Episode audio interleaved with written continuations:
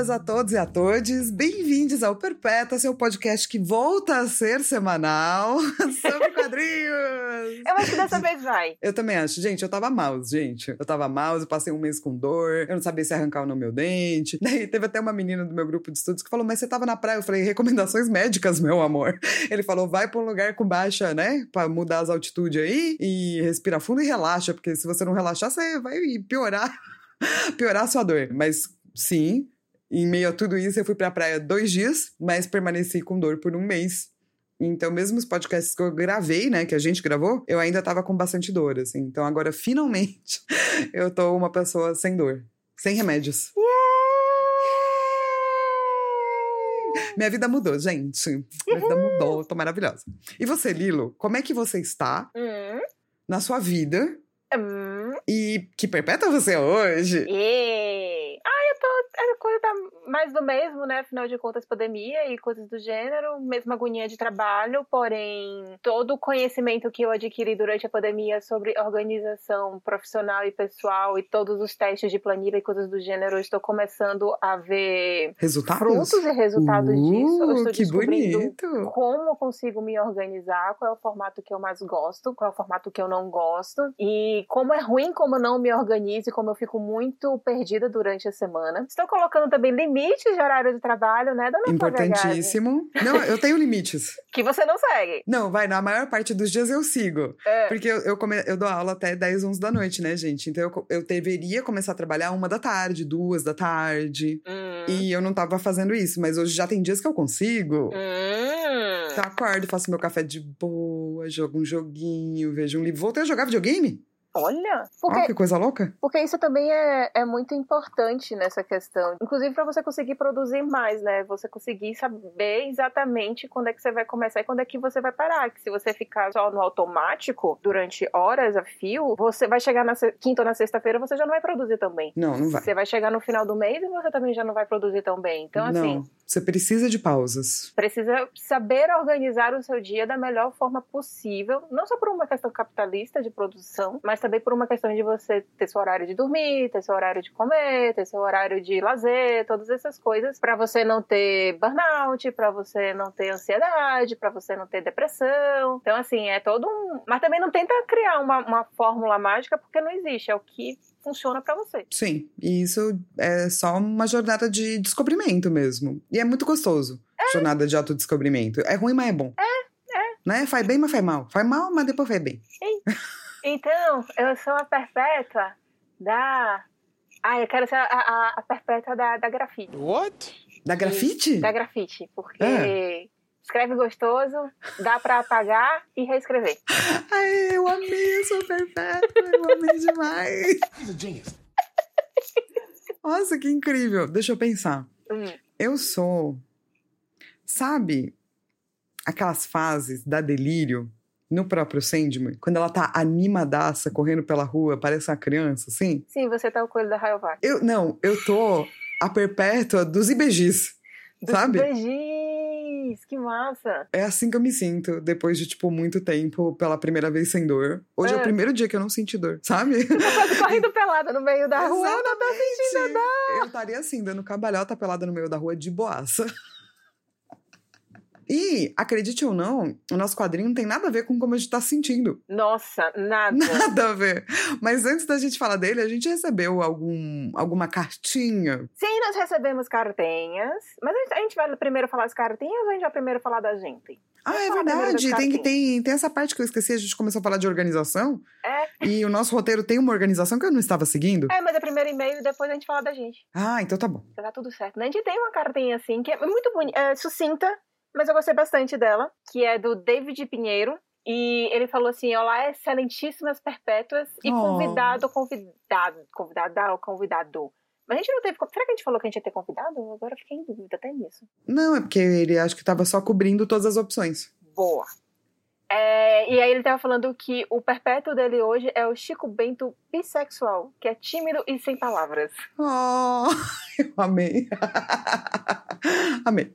E aí ele falou que ele está enviando esse e-mail para parabenizar nós por ajudar a ele e as outras pessoas nessa pandemia. Que o pod... nosso podcast é maravilhoso e tem ajudado a criar coragem para ler mais quadrinhos é se interessar por outras coisas fora da bolha dele.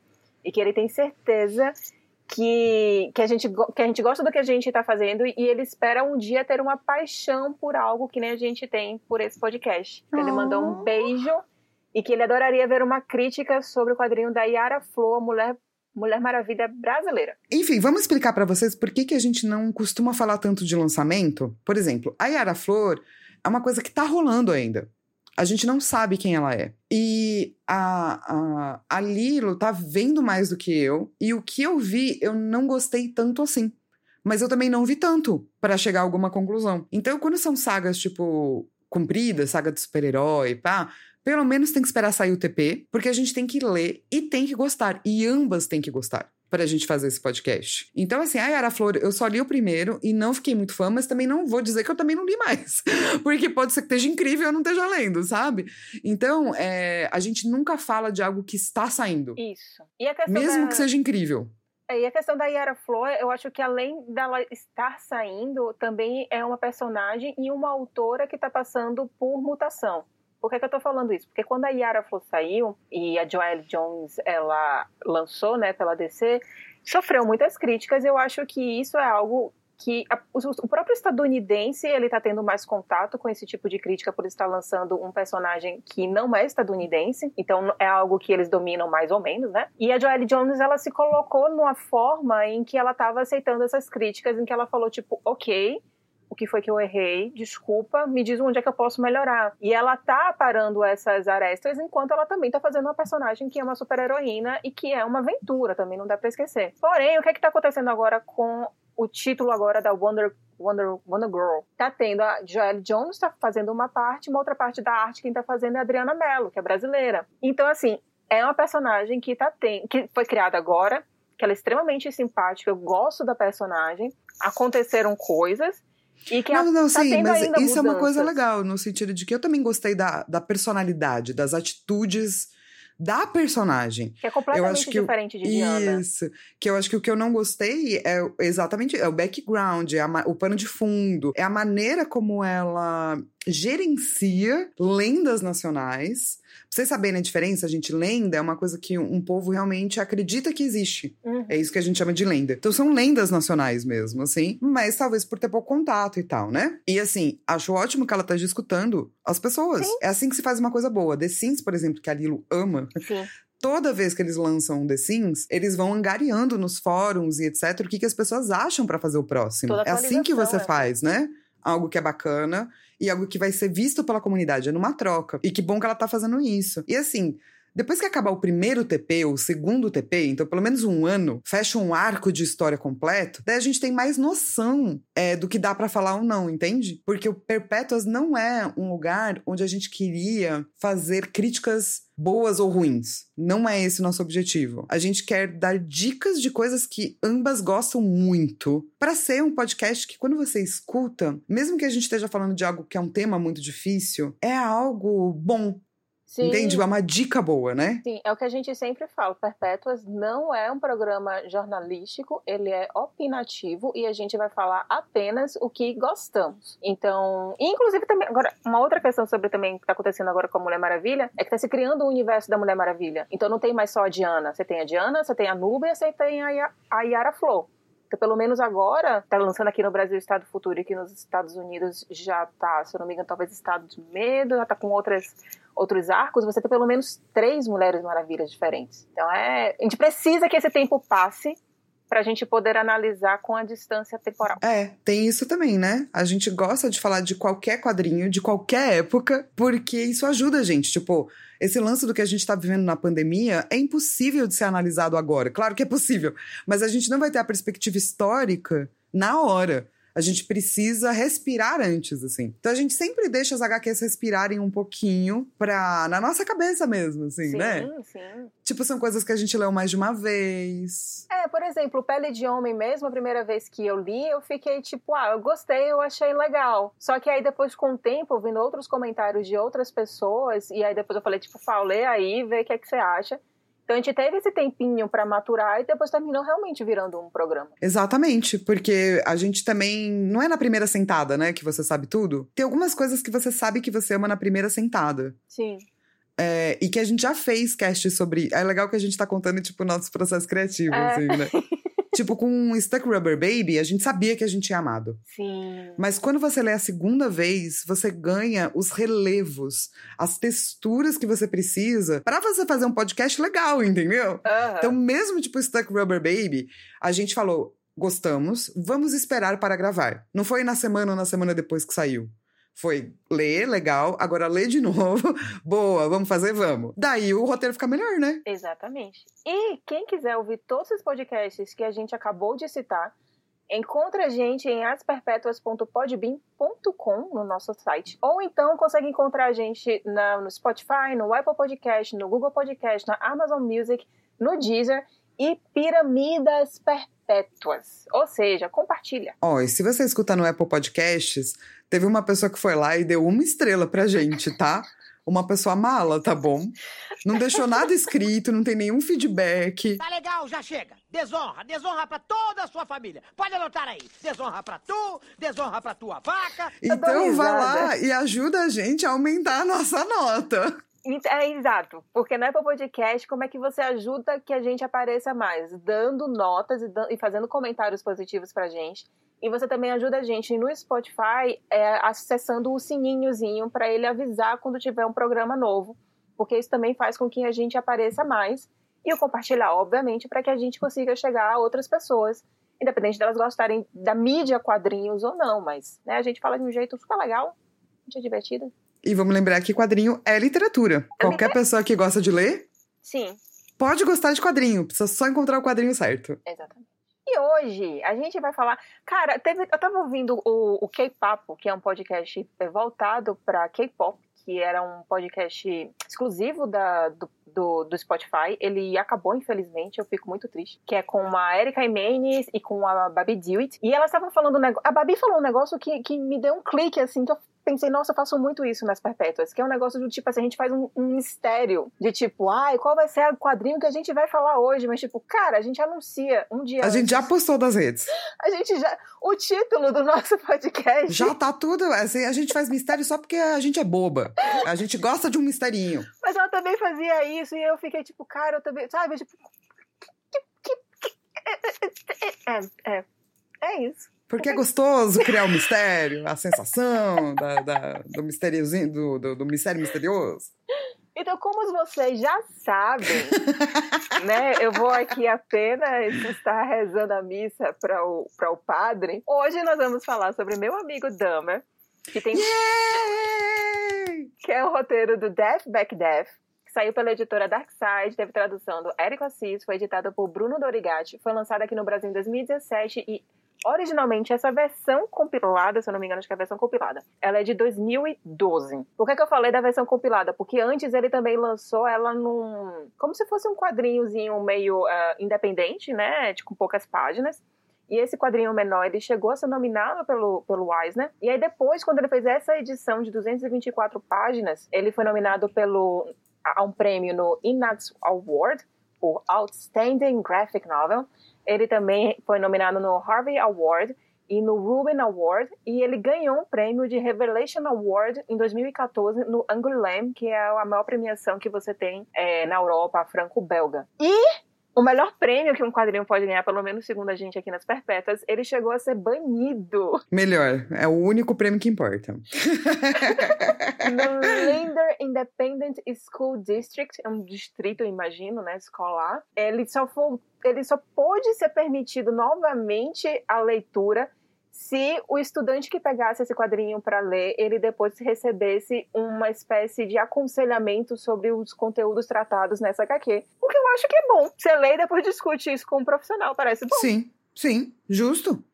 Eu, eu acho que serve pra isso. Tudo bem que eles devem achar que só quem lê esse quadrinho é psicopata, mas tipo, não. Olha, eu não fui diagnosticada Hum, com nenhum tipo de psicose.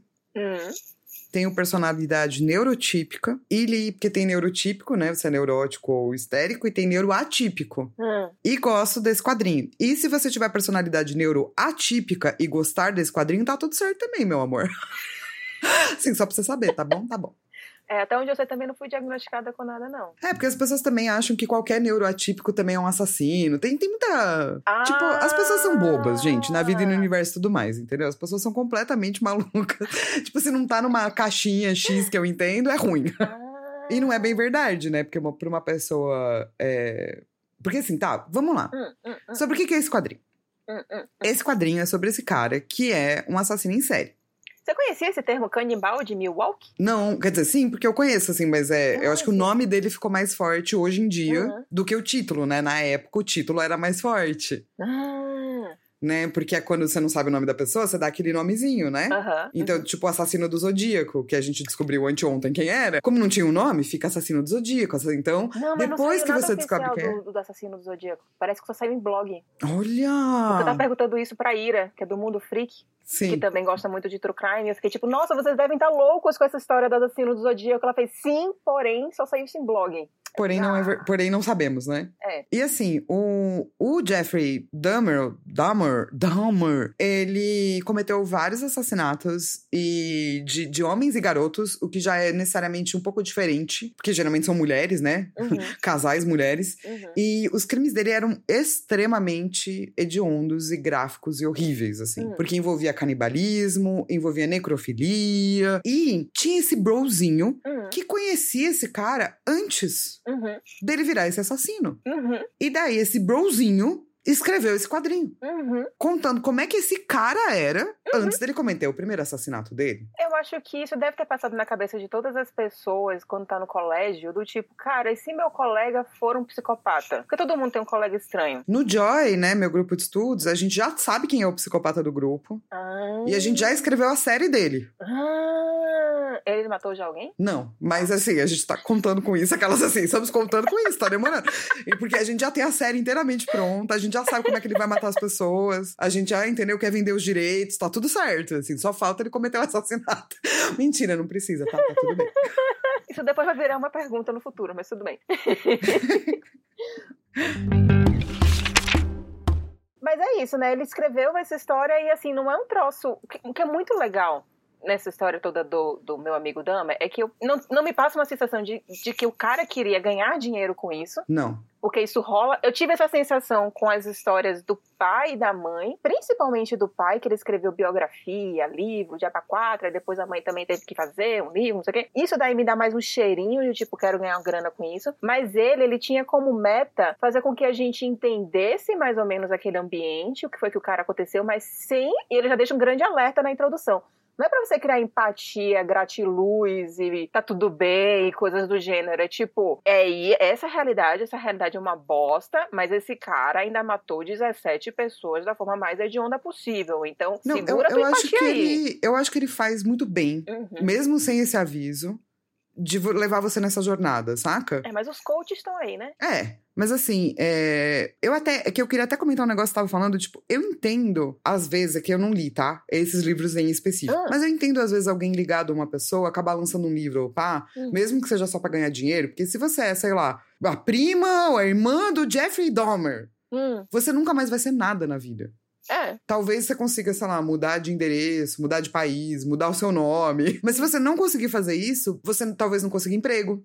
Talvez você, sabe? Então lançar um livro não me parece tão injusto assim, entendeu? É porque, Porque nesse eu- caso específico eu senti esse cheiro. É, exato. Eu não li esses livros em específico, eu não sei a história desses livros, mas você sabe que a mãe e o pai dele não eram legais, até por esse quadrinho, até pelo que ele mesmo falava, né? Tem as entrevistas dele, pá. Mas eu não acho que é totalmente ruim uma pessoa que tá associada a alguém que fez algo hediondo Faz acabar sentido. contando esse porque talvez a pessoa só consiga dinheiro assim mesmo, saca? Tá. Não, faz sentido, faz sentido. Né? Mas o, o que eu acho legal. Vamos começar sobre o que que é esse quadrinho, então. Hum, hum, hum. Primeiro que é um Mind Hunter, a série, antes de ter a série Mind Hunter. Eu não gosto de Hunter. Mas por quê? Porque não me pegou, não, gente. Eu, Mas por quê? eu acho que eu não sou a louca do, do true crime. E eu go- gosto de falar mais assim, né? O truzão, o truzão, Truzão. crimezão, assim. Eu não, não sou muito fã, não. E eu achei. E, e os caras me irritavam. Por que, que eles te irritavam? Porque eu, eu sei que, tipo, ah, é o início de quando tudo isso surgiu, mas é. Ah, eu, ah, é porque é muito. Era muito babacão dos anos 70, vai. Tá. O surgimento disso tudo é muito os babacão do- policial babacão que não tava querendo ver o óbvio, porque simplesmente eles querem só partir do princípio dos preconceitos sociais deles. E isso Mas, não mano, as caracterizações e, saca? As caracterizações eu acho muito foda. Da galera que, tipo, viveu, né? E a história. É porque, gente, eu sou a louca do assassino em série. Ei, Eu vejo tudo, leio tudo, eu tenho enciclopédias de assassinos em série. Porque me interessa muito entender o que acontece na cabeça da pessoa. Entendeu? Como é que ela fala, como é que ela vive, por quê. Eu nunca vou chegar a nenhuma so- solução ou conclusão, mas eu gosto de saber. Eu tava, inclusive, vendo uma série do Netflix da, de um, um cara que estuprou várias minas Hum. e que depois ele saiu dizendo que ele. Ah, não, esse cara tem 10 personalidades múltiplas, depois virou 24. Ele até, acho que pelo que eu entendi, uma das razões pela qual não se chama mais muito por múltiplas personalidades, chama transtorno de identidade, blá blá blá. hum, Porque aparentemente o cara estava mentindo, ele estava manipulando o sistema, porque na época estava na moda um livro sobre múltiplas personalidades. Então até isso me interessa, assim. Eu, eu acho louco. Eu acho louco. Eu vejo tudo. Tudo, tudo, tudo. É, eu, eu- eu definitivamente. Atualmente eu entendo que eu não sou a louca do true, crime, do true crime, porque eu vejo que várias amigas minhas são, várias conhecidas minhas são, e, e hoje em dia está se discutindo isso bastante de como mulheres, e é especificamente o público feminino, não é o masculino, elas gostam muito de consumir esse tipo de conteúdo e elas consomem de uma forma mega tranquila, tipo, ah, eu estou fazendo feijão aqui em casa enquanto eu ouço sobre a Sou história eu. de uma pessoa que decepava todos os. Sabe? sou tipo, eu, e os Total. caras, eles ouvem isso e ficam tipo, caralho, como assim você tá ouvindo isso de boa? Nossa, é muito sou eu. Super entendo. Pra roubar uma frase é, de um podcast de True Crime, que obviamente você conhece, que é o Modus Operandi, Hum. e até aí tudo bem. Tamo aqui. Aqui ouvindo sobre True Crime. Cara que, né, esquartejou, matou, necrofilia. Enquanto a gente tá o quê? Cortando as unhas dos gatinhos, É, fazendo, passando carinho. fazendo as unhas também, inclusive. É, fazendo a unha, tomando por que banho. não? Isso, relaxante com vinho. Relaxando, é isso. Eu- Um é- banho é. de, de espuma com vinho, ouvindo o quê? True Crime. Essa sou eu. E eu descobri que A, isso é comum, B, isso já não me chama tanto assim a atenção. Eu, eu vejo enquanto ele tá ali passando, eu leio enquanto eu tô ali lendo, mas tipo, depois eu ignoro. E C, eu queria muito mostrar essa, essa vertente da Flávia Gaza para as pessoas fã de true crime. Nossa, gente, vocês não têm noção. E assim, eu sou muito a maluca. E daí, quando eu acho interessante algum assassinato específico, eu fico mais louca ainda. Daí eu leio todos os livros, eu vejo todas as entrevistas, eu vejo todos os documentários. Eu sou essa pessoa, entendeu? Eu não paro, tipo, de ouvir o cara. Não. Eu tenho que ler de todas as fontes, porque eu sou uma pessoa acadêmica, né? No sentido de Sim. Gosto de pesquisar. Sim. Então, quando eu gosto de algo, eu vejo tudo. E aí, qual é o diferencial, então, de meu amigo Dahmer? Você não vai ficar sabendo das- dos crimes que ele realizou. Porque ele É, matou 17 Cê- pessoas. é, você vai ficar sabendo. o antes. Meio que É. tipo um processo de como é que depois Isso. o cara virou. Porque você também não vira da noite pro dia. De, tipo, você acorda, você espreguiça e pensa: hum, acho que hoje eu vou matar uma pessoa. Ai, vou cortar em pecadinhos, vai ser ótimo. Não. Tem todo esse processo que o Death Back Death, ele imagina que tem aquilo ali acontecido. Então, primeiro ele apresenta do tipo, olha, esse menino, ele sempre foi estranho. Mas ele era estranho do tipo assim, ele tinha uma casinha atrás da, ca- da casa dele, onde ele ficava colocando corpos de bichos pra decompor dentro de potinhos, que ele dizia que era ácido, mas talvez não fosse ácido, pra depois ficar estudando aquilo ali. E que todos os adultos achavam aquilo ali meio que normal, porque ah, é uma curiosidade infantil de saber como é que corpos de bichos funcionam. É assim, eu acho que num país onde taxidermia é comum, Que, né, na escola, inclusive. é, é, eu também não acho tão incomum. A gente aprende a dissecar bicho na escola. Eu nunca aprendi, não. Eu aprendi. Dissequei sapo, dissequei lula, galinha. Eu nunca vi isso na minha vida, gente. Aham. Conta, manda pra gente e-mail no asperpetas.gmail.com Por favor. e conta pra gente se você teve essa experiência de ter que dissecar um bicho. Isso. Quando eu fiz psicologia, eu fiz neuroanatomia. Então eu vi cabeças cortadas, cérebros e pá. Passei um pouco mal? Passei um pouco mal, mas tava lá. tipo, tem um pouco de repulsa, porém atração? Exatamente. A mesma coisa com a história de serial killer. Você fica, ah, que repulsa, ai, que legal. É assim que você vive, né? Entre essas duas coisas, assim. Então, eu entendo que as pessoas não tenham achado a coisa mais horrível do mundo. Mesmo porque, naquela época, maus tratos de animais não era considerado ainda Uhum. um, um dos traços que falava todos os serial killers, ou quase todos têm isso aqui, fica de Uhum. olho. Hoje em dia a gente sabe melhor. Então, e, e no interior dos Estados Unidos, é, imagino eu, é muito comum caçar, muito comum matar bicho. Comum. Tipo, a mesma coisa se você mora no interior do Brasilzão. Você vai matar suas próprias galinhas, saca? Você convive com a morte de um jeito muito diferente de quem tá numa cidade mais higienizada. E colocando, deixando bem claro que você matar uma galinha ou matar algum bicho para você se alimentar, eu vejo como algo extremamente diferente de estudar. Eu acho que todos vêm. E, e uma coisa completamente diferente de hobby. Exato. É, é claro assim, é bizarro? É bizarro, olhando em retrocesso. E tem outra questão que a gente também não falou. Era 1970. Exato. Década de 1970, gente, um beijo, ó. 50 anos atrás, gente. Nossa, faz tudo isso já. É, né? 2020. Que absurdo. Toda vez que falam pra mim década de 1970, parece 20 anos atrás. Não, 50. É, é assim que você sabe que você tá ficando velha, né? Quando as Sim. pessoas falam essa data, alguém vira e fala, faz 50 anos. E você fala, não, meu amor, faz 18. A pessoa fala, não, faz 50. Você fala, tô velha. Sim, outro dia eu tava conversando com alguém, tá falando exatamente sobre década de 80. Eu fiz, ah, tem 40 anos atrás. E tipo, eu tô fazendo 34. Daqui a pouco eu não 35. É, gente, 40 anos atrás. É, porque eu tenho 40, sacou? Então é, É. óbvio que a data, né? É. De 50, 70 faz 50 anos. Mas É. você esquece que você tem 40, entendeu? Aham. Sim, Tipo, você, fica, você fica presa ali no, nos seus 20. exatamente, exatamente. Porque quando você sempre, aprende pra sempre tem décadas. 20, isso. Então eu acho que assim, quando você lê hoje no quadrinho e pá, é realmente bizarro. Mas eu entendo por que que na época não era, mesmo porque os pais começaram a ficar presentes, presentes na educação do filho na sociedade contemporânea Uhum. hoje. Na minha época já não era assim, tipo, meu pai e minha mãe trabalhavam o tempo todo, o dia inteiro, e você se vira. Anos, um pouco a partir dos anos 90 e mais a partir de 2000. E Porque até nos- falar sobre isso, né? É uma Sim. coisa de agora. Sim, porque nos anos 90 foi quando surgiu os pais que eles eram muito higienizadores e criaram várias crianças com alergia a tudo, porque tudo tinha que ficar muito limpo. Mas os pais dos anos 90, eles ainda tra- tinham dois, três turnos de trabalho. E a partir dos anos 2000, eu acho que ficou uma coisa meio, tipo, de vigiar bastante o que, é que a criança tá fazendo, todos os horários, tá no colégio, depois tá no curso. Isso na classe média, né? Mas mesmo acho que também uma classe não... A classe baixa, eu acho que também os pais estão mais preocupados também. Porque, enfim, existe essa, essa cultura maior que na década de 70 a galera só largava. E é muito foda isso, porque depois a gente vê um, um certo comentário de pessoas que cresceram com essa realidade falando que, ah, era muito melhor antigamente, porque, né, as crianças ficavam brincando na rua e tava tudo bem. Mais ou menos. É, bem marromeno. Tipo, a gente não chegou numa, num equilíbrio Nem um pouco. com relação a filhos, porque a sociedade capitalista não permite. É, então, exato. Ou você tá- abandona completamente, ali na década de 70, com pais, inclusive, extremamente infelizes, que era o caso do Dama, que eram os pais que viviam brigando, uma mãe que tinha problema de saúde seríssimos, a mulher todo dia tinha convulsão, vivia brigando com o marido, o pai, ele nem aparece na HQ, pra ter uma ideia de tão de tão que ele não participava da vida da família. E aí agora a gente tem esse outro extremo de pais que, que querem vigiar absolutamente tudo que tá o filho. Tipo, tá tudo uma. A gente ainda não achou o meio termo, mas tipo, década de 70 não necessariamente era melhor. E nessa realidade do Dahmer não era, porque além de não ter a companhia dos pais pra estar vendo o que, é que o filho estava fazendo, também não tinha da escola. E é muito bizarro que a gente vê isso também muito em filme, né? Que a gente vê essa figura dos, dos professores e de pessoas que deveriam estar ali cuidando desses jovens e eles brigavam de uma forma extremamente violenta com os jovens. Porque nem sequer eles tinham capacidade de ter todos aqueles alunos no colégio naquela época da cidade onde o Dahmer crescia. Então, assim, é uma receita de bolo Uhum. pra dar muito ruim.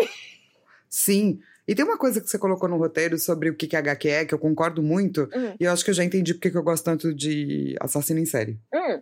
Que é a questão do controle. Ah, Como pessoa neurótica obsessiva que sou, eu tenho muitas fantasias de controle, meu Deus, socorro. né?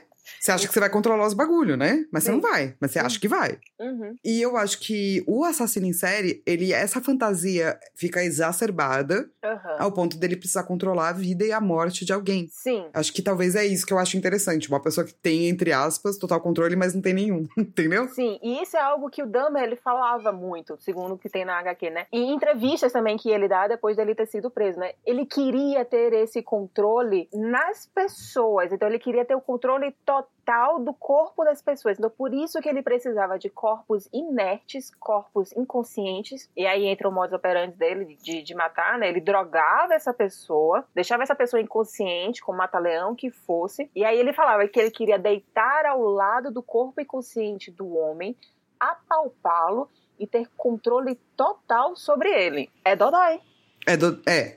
É que assim, né? Eu, eu acho que isso faz parte da humanidade. Fantasias de controle, certo? Jesus, é?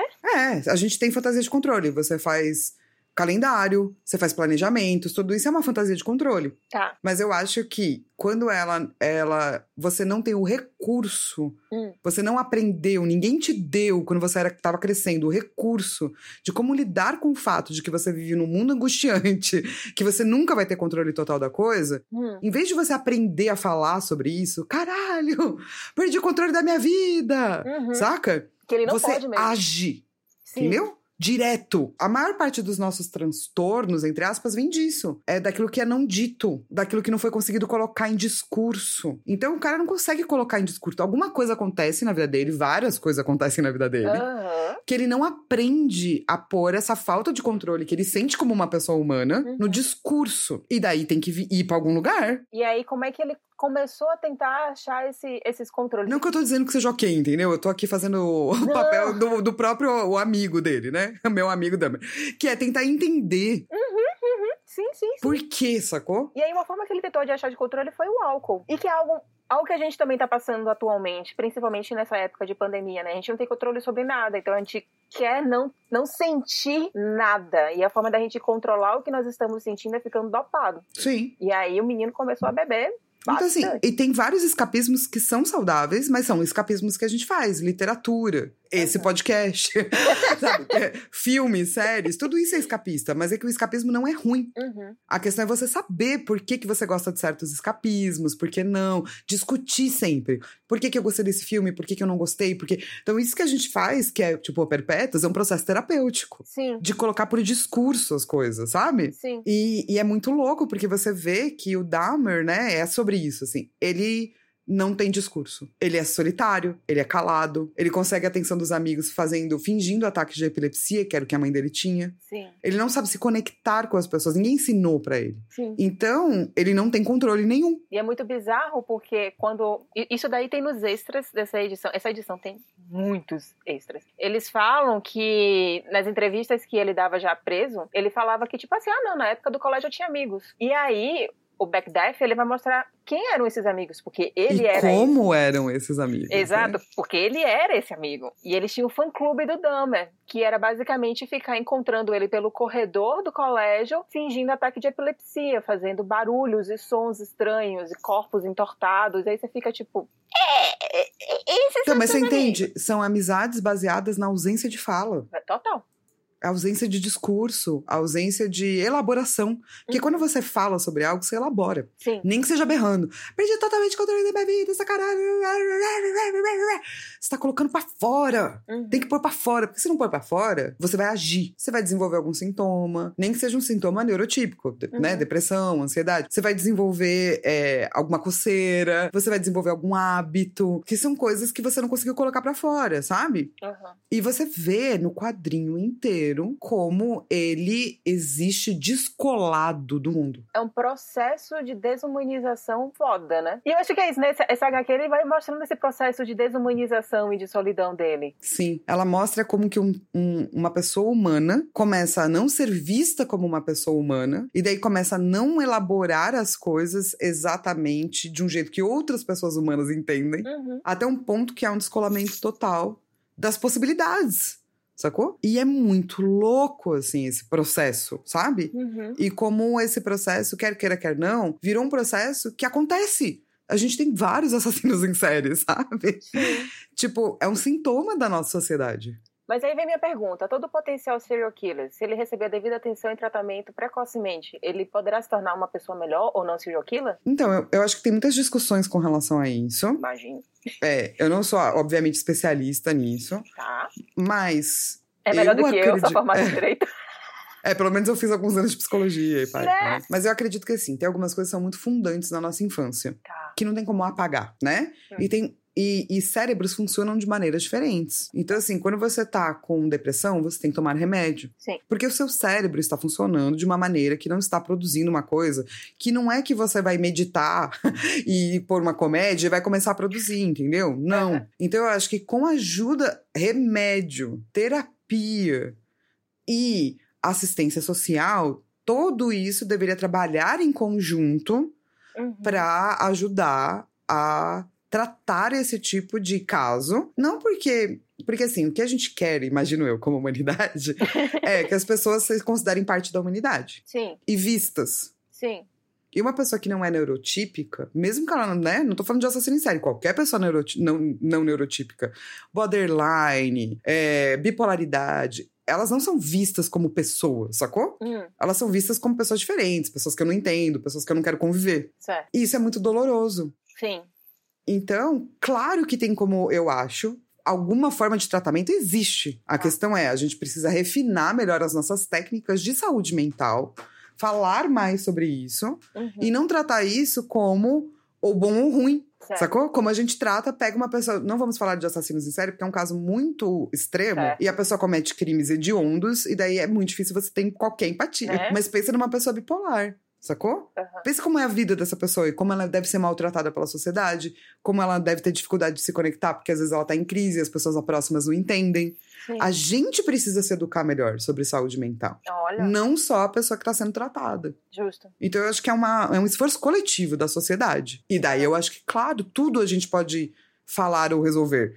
Mas eu acho que tem um, um buraco aí, sabe? Aham. Tem um tempo ainda pra gente falar de eficácia.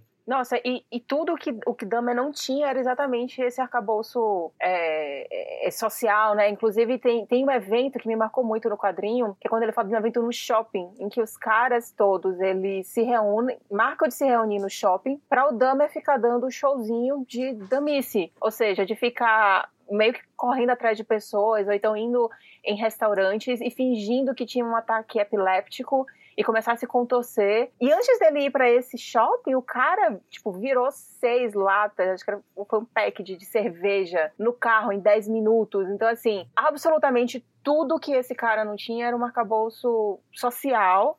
E, e- e- da, do ambiente onde ele morava, né? E isso eu acho que também é algo que o, o Backdeath ele deixa bem claro também, assim, a escola, a escola falhou, a família falhou, os amigos falharam, então assim, nada, É uma questão societária, né? sim. E assim, é, obviamente, eles também eram crianças, sacou? Não dá pra você colocar essa responsabilidade nos amigos dele. Claro, pelo amor Mas de Deus. eles acabaram reforçando, Aham. sem saber, é, esse tipo de comportamento como algo positivo. É Sim. assim que eu me conecto com as pessoas. Sim. Grunhindo, sacou? Não sendo humano, não falando, bebendo, sabe? Então é complicado, porque não é culpa, eu acho, da galera. É culpa de como a sociedade vende. Como que a gente tem que se encaixar, as caixinhas que a gente tem que caber, nananana. Então existe muita identificação negativa. Uhum. Do tipo, ah, você é uma pessoa ru- ruim, porque você é uma pessoa egoísta. Uhum. Pronto, sempre falaram isso pra sua- você a sua vida inteira. Vai chegar uma hora que você vai falar, sou mesmo. Se a pessoa é ruim, eu sou egoísta também. Exatamente. Mas porque essa é a caixinha que te cabe. Já me fizeram minha cama, né? Vamos lá, você mesmo. Uhum. E eu acho que essa é uma HQ que mostra isso. Muito. Então, eu entendo quando o cara fala, ah, não é sobre empatia. Mas é sobre empatia um pouco. Mas é porque eu acho que ele quis dar um grande disclaimer do tipo, depois não me Isso. venham com essa merda de tipo, ah, coitado. Porque ele não é coitado, ele matou 17 pessoas de uma forma horrenda. Sim, e não é sobre coitado, é sobre ter empatia o suficiente pra entender que não é que o cara é um, sei lá, demônio baixou nele. Não, ele é um produto de uma sociedade. Inclusive, é muito bom você ter falado essa questão de demônio, porque tem uma hora que a HQ dá só uma pincelada, mas é algo que provavelmente na época deve ter sido muito discutido, que a gente vê isso muito aqui, até hoje, né? O pessoal quis começar um. um- quando descobriram que estava tendo esse serial killer, no caso, já, ele já tinha saído da cidade dele, tinha ido pra Milwaukee, o pessoal veio com uma história de panic satanic, o, o pânico satânico, que é essa coisa do tipo, nossa, tá acontecendo mortes, então provavelmente isso daqui foi alguma seita religiosa, de uma religião que a gente não gosta, que a gente desconhece, e que tá matando essas pessoas. E tipo, não, era um homem branco, Uhum. tava matando pessoas. Era um cara completamente Que é isso? Hoje a gente também sabe, né? Que, tipo, a maior parte dos serial killers que ficaram mais famosos são homens brancos, sacou? Mas também na época não se sabia disso, né? Você vai colocar a culpa no que não cabe na sua caixinha. E como é perigoso você tudo falar que é coisa do demônio. Sim. E, tipo, isso é muito usado atualmente. Principalmente essas, esses jornalismos, entre aspas, sensacionalistas e coisas do gênero. É, é só muito, muito E eu bizarro, gosto disso da HQ, sacou? Hum. Ela não demoniza ele. De forma alguma. Ela mostra quem ele é. Ela, de, uma- de uma certa forma, humaniza, mas não é aquela coisa de humanizado, tipo, olha como esse ser Ai, humano vamos é bom. todos dar a mão, esquerda cirandeira. Não. Mas. Foi pra todo mundo agora. Desculpa. Eu Amei. gosto muito desse termo esquerda cirandeira. É muito bom, Porque eu queria que no futuro a gente fosse esquerda cirandeira de verdade, sacou? Todo mundo dá a mãozinha e a É. gente dança ciranda. Nossa, que mundo bonito. Tipo, eu não acharia ruim. Mas, mas você entende, né? Tipo, Sim, faz todo sentido, é maravilhoso, achei ótimo. não é esquerda cirandeira, o mundo é ótimo, todos vamos dar a mão, né? Mas ao mesmo tempo também não é. Esse é o filho de Satã. É. Ele não é uma pessoa, não. É, uma, é muito séria essa HQ. Uhum. No sentido de causar um desconforto. Você se sente abandonada quando você lê HQ, né? Você sente o desconforto total da sociedade que você vive, dos pais, você se sente muito desconfortável. E esse desconforto é muito interessante. Sim. É muito real, sabe? Uhum. É, acho que essa é a parte que você empatiza. O desconforto que o cara sente é um desconforto que você consegue se relacionar. Sim. Não ao ponto dele.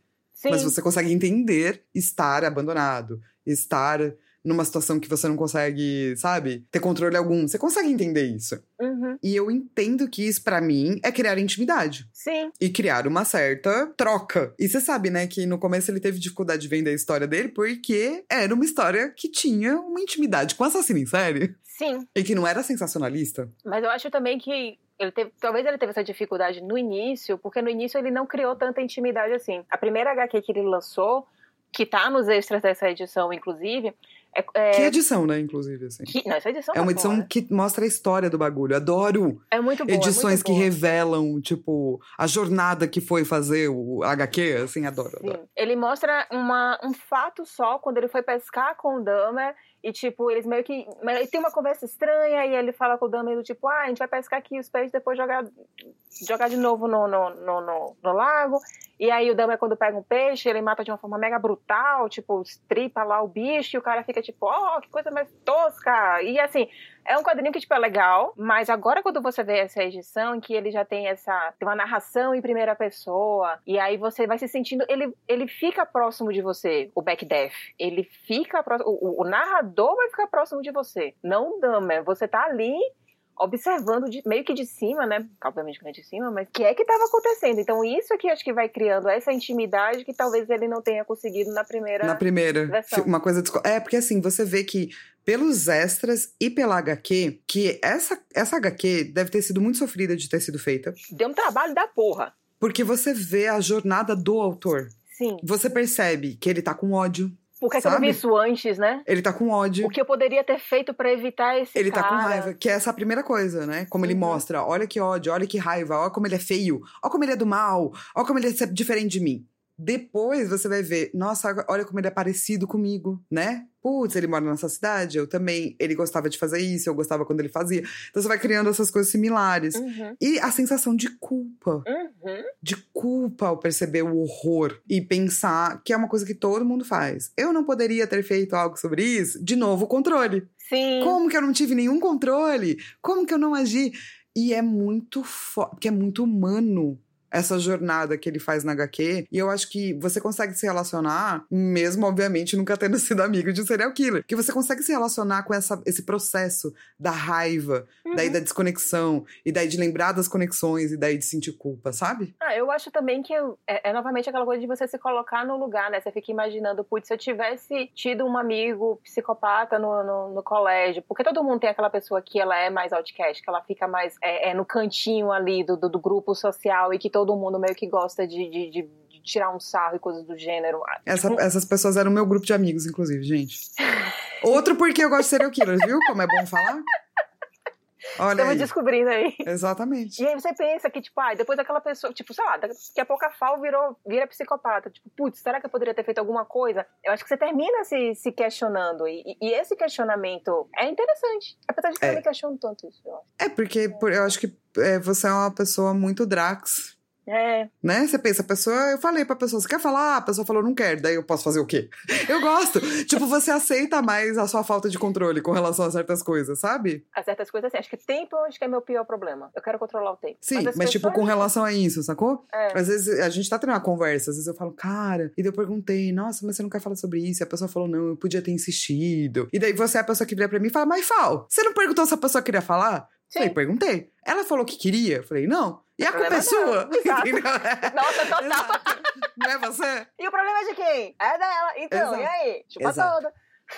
Então, mas é isso, é assumir a sua falta de controle, sacou? Aham, Eu fiz o que tava no meu controle. sim. Que é perguntar. Se a pessoa não quis, não é mais meu controle. Só que a gente tem essa fantasia, né? Talvez se eu tivesse perguntado diferente. Talvez se eu tivesse insistido. Talvez se eu tivesse esperado um pouquinho e daí perguntado no outro dia. Esse tipo de coisa, assim. Essas são Uhum. fantasias de controle, assim, né? Mas é, outra coisa que eu acho é. Hum, Por mais que o Dalmer seja uma pessoa horrível e bizarra e nananã, e Hum. você vê como ele é horrível, bizarro, nananã, uhum. tem partes de- ali que você vê dele que são muito relacionáveis. Tipo, se você se sentisse sozinho o tempo todo, como é que você seria? Não sei. E se você tivesse fechado num quarto? E se você. Saca? Você. São perguntas que você começa a fazer que eu acho que são perguntas saudáveis. Não no sentido de exumar a culpa do cara, Aham. mas no sentido de falar, caralho, louco isso aí. Então, eu, eu- não chego nem a fazer muito esses questionamentos, porque eu não sei como é que seria. Porque, por exemplo, eu tive uma infância um tanto quanto meio que isolada, os meus pais, tipo, não eram super legais, enfim, questões de, de- de, família. Mas no colégio eu já tinha mais amiguinhos. Então, assim, eu não faço a mínima ideia de como seria não ter é, Nenhuma apoio. conexão. Eu não sei. Eu não sei e eu não me. Eu não, meio que, tipo, ah, não quero saber, eu não vou ficar pensando muito sobre isso. Eu prefiro ficar pensando sobre outras coisas. Faz sentido? Faz. Faz sim. Porque eu, eu acho que tem Tipo, por gente. que eu não gosto tanto de true crime. Exatamente. Eu ia chegar aí de um jeito devagar, bonito, entendeu? Não, pode. Você já foi direto já. Mas eu acho, eu acho que quem gosta de true crime tem essa questão, entendeu? Se colocar muito no lugar. Isso. Jesus, que vida Tentar vocês. certas coisas. Manda e-mail pra gente, nosperpétuos.gmail.com. Me co- contem que tipo de pessoa você é. Se você é sofrida e gosta de uma rocha, ou se você é mais de boas e fica só ouvindo uns pop. É muito bom. Muito bom que a gente acabou de definir o tipo de pessoas em apenas duas. Manda pra gente. Só nesse mundo só tem esses dois. Isso. Quem é você? e daí, mais coisas sobre, né? Coisas que ele usa e tal, e tal, e tal. Eu gosto muito do que os quadros são muito vazios. Como assim, vazios? Tipo assim, às vezes tem uma cena, sabe? Tipo, no quarto do Dahmer, sabe? Que não tem nada. O cara não tem um pôster, ele não tem uma decoração. A vida do cara é muito vazia, se você parar pra pensar. Sim. Tem, tipo, os bichos, os treco, mas não tem nada, não tem um livro, não tem uma série, não tem uma referência. Pega, tipo, um quadrinho tipo Sandman. Eu tô Ah. muito louca do Sandman, gente, porque vai lançar e eu tô, tipo, no hype. Pega um quadrinho tipo Sandman. Quando o Neil Gaiman escreve, é cheio de referência. Olha essa música, olha esse quadrinho, olha esse outro pôster, olha esse artista. Não tem nada. É cru. Sacou? É só aquilo, assim. Acho um tapa na cara. E aí você já tá então falando um pouco da questão da, da narrativa gráfica, né? É interessante que a forma como ele fez a HQ, tipo, é muito simples, não tem nada muito elaborado aquilo ali, é só simplesmente muito bem executado. Ele tem uma história, ele tem um ponto inicial, ele tem um ponto final e ele só segue naquilo ali. É tipo E o- oposto, e eu vou continuar falando desse programa, porque eu acho que mais gente deveria ouvir. É o oposto do Stuck Rubber Baby. Sim, verdade. Que os dois são preto e brancos, mas, tipo, se você abre uma página do Stuck Rubber Baby e abre uma página do meu amigo Dahmer, é tipo, Sim. né? Sim, é é interessante realmente fazer essa comparação, porque aí também tem a questão do estilo do traço de cada um. Sim. Porque enquanto que o do Stack Rubber Baby, ele é super detalhado, aqui, apesar dele colocar na arte dele muitos elementos necessários para aquela narrativa, então, por exemplo, quando você tá numa cena que você tá no ônibus escolar e você tá vendo as cadeiras, do, do- os bancos do, do ônibus escolar, você vai ver que tem algumas cadeiras que tem chiclete, outras que tem um papel, mas não fica um negócio assim super poluído. Ele tem muitos detalhes, mas não fica absurdamente detalhado como é Stack Rubber Baby. Sim, E e, não é tem um referências. Tem poucas referências. A gente usa. Quadrinho, cara, é uma coisa que tem muita referência, sabe? Hum. A roupa que a pessoa tá usando. Ah, sim. A música que tá tocando. Tipo, é uma arte cheia de arte em cima. Ele é seco. Ele é seco, exatamente. E eu acho que é exatamente para dar mais sensação de solidão e de Sim. desamparo que esse menino tá passando. Sim. E mais uma falta de assassina discurso, né? Hã? E mais falta de discurso, né? Não Tá. tem pluralidade de discurso. Ah! Não tem, entendeu? É aquilo. Entendi. Você não vai, você não vai fazer uma, uma subleitura daquilo ali. Exato. Você- é aquilo. Exato. Não é plural, sabe? Não, não é. Não é diverso. Não é. E ele manja também de, de fazer os ângulos e perspectivas. Isso que você estava falando dos quadros que são vazios, né? Às vezes ele pega de cima, às vezes ele pega ali de ladinho, de cantinho, então você consegue ver meio que em 3D o quarto dele. Então, O cara tá, tá manjando de fazer também ali uns bons quadros. E é, e é, engraçado o traço dele, que é um troço meio cartoon, independente, que tem as cabeças ali tudo grandona, arredondada, tudo desproporcional também, porque eu acho que é um negócio muito adolescente. As pessoas, realmente a cabeça, sua cabeça vai crescer, os seus, os seus membros também vão crescer, mas nada vai ficar ali bonito e proporcional. E tipo, tem uma movimentação também ali meio cômica, eu acho que exatamente desse traço dele de desenho animado, mas ao mesmo tempo é um troço. É, é, ainda assim fica essa coisa crua e seca da história. Então acho que ele terminou combinando. Justapondo? É, é, né? Duas coisas que talvez não deveriam o fato dele ter começado como independente é que eu acho que dá esse arcabouço para ele. Independente ele abre muitas opções. E esse traço dele tem uma pegadinha ali meio, meio independente mesmo. E aí dá essa possibilidade. E, e parece um desenho animado, tipo, meio uns 90, tipo, meio. MTV. Beavis and Butterhead. MTV. É, Total. eu ia falar, é, MTV. É que dá essa possibilidade, mas tipo, você fica meio. Não seria essa primeira opção, talvez. Que eu acho Total. que trocar, a gente imediatamente pensa em um negócio mega fidedigno. Detalhes, é. e eu não sei o que, e a rua, e o nananã, e aqui, o que estava passando, e a cidade como era. Você não vê nada disso. É, é cru. É. Né? Você sente muito. Não é nem que você se sente muito mal, mas você se sente mal depois. Assim, você fica, tipo, dá um vazio. É. Mas aí o vazio ele é preenchido pelos extras. Sim. Porque que tem muito. Tem muito. Gente, tipo, você acha que você vai, tá que você vai demorar ainda para terminar de ler, e de repente você termina a história e você fica tipo, nossa, mas tem muita coisa aqui. Aí o cara vai mostrar: olha, a gente começou a fazer essa pesquisa, eu recebi a ligação no dia tal, porque o cara, ele, o, o Backdeath, ele depois termina se tornando jornalista, né? Então aí ele descobre. Aí ele diz que, come, que aí então ele juntou todos os amigos dele para conversar, para eles lembrarem de todas as coisas que foram acontecendo fazer uma espécie de, de linha do tempo do que, que foi acontecendo, onde é que eles estavam. Aí Isso é vão... muito foda, né? Porque é muito necessário para uma HQ assim. Total. E acho e, que ele não pensava em fazer Ao mesmo HQ. tempo, fez a galera relembrar e ter que falar sobre isso. Pensa o acontecimento que isso não foi? E aí ele foi atrás de jornais sérios que estavam também documentando aquilo ali. Aí tem a questão que eu tava falando, né, do, das biografias. Tipo, durante esse livro de 224 páginas, você não vê o pai do cara em momento algum. E aí, de repente, o cara lança uma biografia sobre como foi criar por favor, né? E aí vai botar a culpa na mãe dele. E aí essa mãe que tava sempre tendo ataques epilépticos, obviamente ela não conseguiu. E que ela tinha que cuidar de dois filhos, porque ainda tem isso, né? O Dama ele tinha um irmão, que ele não aparece na história porque o Baltor não, não conhece, não quis expor o menino. Justo. Então, ela tava passando por todas essas situações, ela realmente foi super ausente, assim. Não, e vamos combinar que é a cara de, tipo, o pai dessa época, uhum. de hoje em dia, opa, uhum. de sumir, não fazer porra nenhuma e ainda botar a culpa na mãe. Pois é. E aí, essa edição foi a primeira edição do selo Dark Side Graphic Novel. Então, tipo assim. Nossa, Dark... começou assim, né? A Dark Side já chegou, tipo, chegando com um, um título que, sinceramente, desconhecido é, eu acho que talvez poucas pessoas já, já tivessem citado ela, ele antes.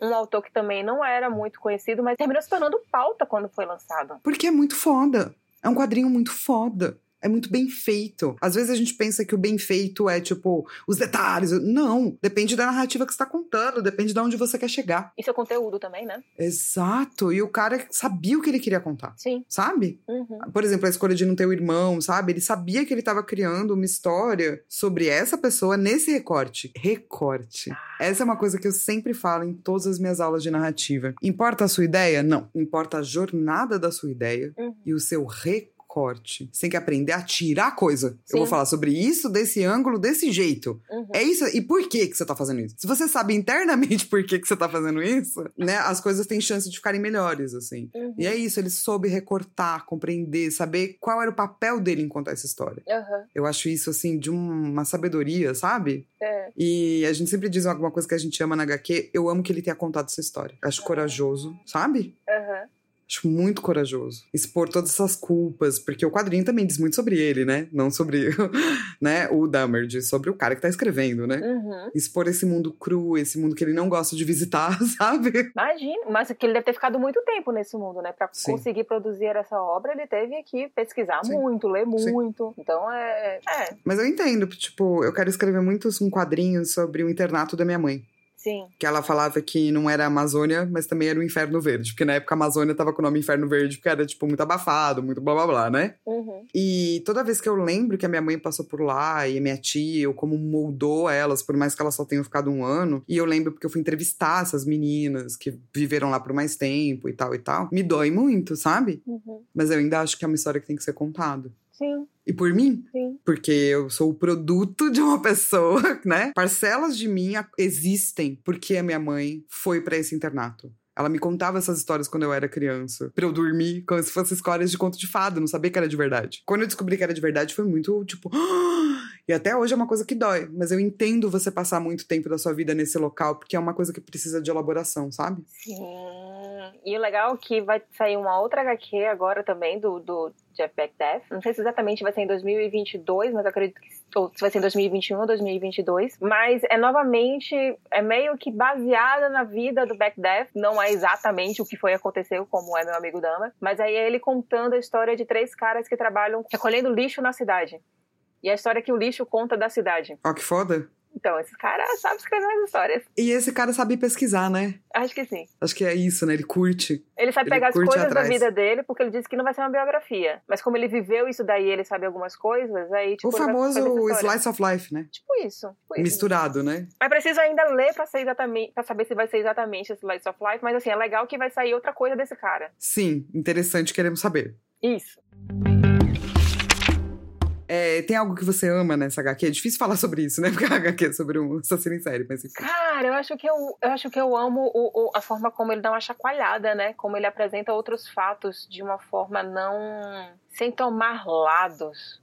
Porque tinha uma Uhum. outra coisa que eu, inclusive, tinha, tinha colocado no roteiro, mas a gente terminou se passando, que, enfim, né? A gente falou um milhão de coisas aqui. Mas sempre quando eu fui parar pra ler uma, uma reportagem sobre o. o- e, tipo, era numa- num, num site sério, não era um site sensacionalista nem nada. Se não me engano, acho que foi Galileu, eu não lembro. E eu achei o texto super passional. Super do tipo assim, já, já, já aumentando o tom de terror do que foi que aconteceu, porque, ai meu Deus, serial killer, o Ah, cara. a gente não consegue separar, né? Quando tem a ver com morte, assim, Que, né? assim, É uma depois- angústia muito grande. é. Depois que você lê essa HQ e você ler uma reportagem tão passional dessa forma, você fica tipo, putz, cara, talvez aí tenha faltado um pouco de pesquisa, não sei, né? E assim, não é que não é pra gente ler matérias de jornais sérios, pelo amor de Deus, é pra gente Por ler. ma- favor, leiam mais, é. É, só que a gente tem que cobrar que os caras continuem fazendo um trabalho sério. Não é pra parar. Não é parando de ler e vendo canal de YouTube que você vai conseguir ter um jornalismo de qualidade. Não é isso. É cobrando mais os seus jornais. Mas aí, pra você saber cobrar, você tem que ter lido. Exato.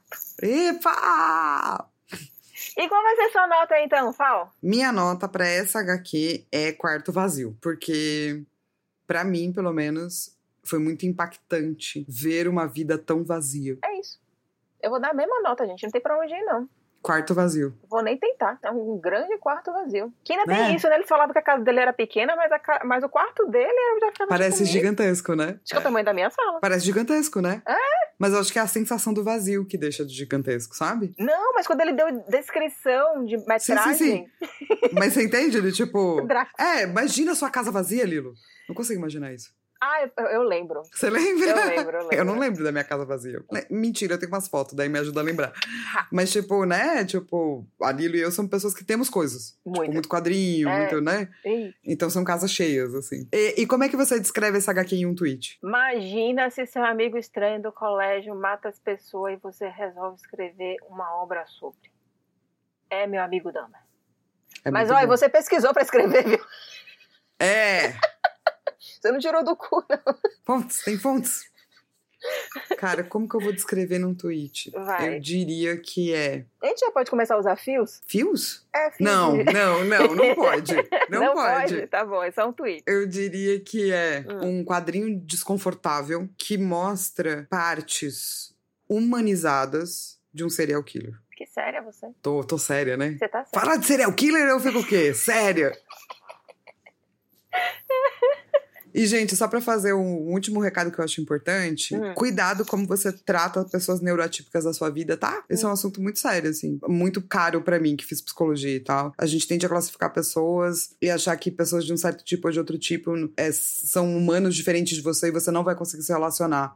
Não é verdade. Qualquer pessoa neuroatípica, ou seja, que não, né? Ela precisa de amor e atenção e compreensão. Então não fuja da vida das pessoas e estenda a mão quando sempre que você puder. Sim. É só isso. De uma forma responsável. Isso. Você não vai salvar ninguém, sacou? E elas não precisam ser salvas. Elas só precisam ser tratadas como pessoas humanas. Perfeito.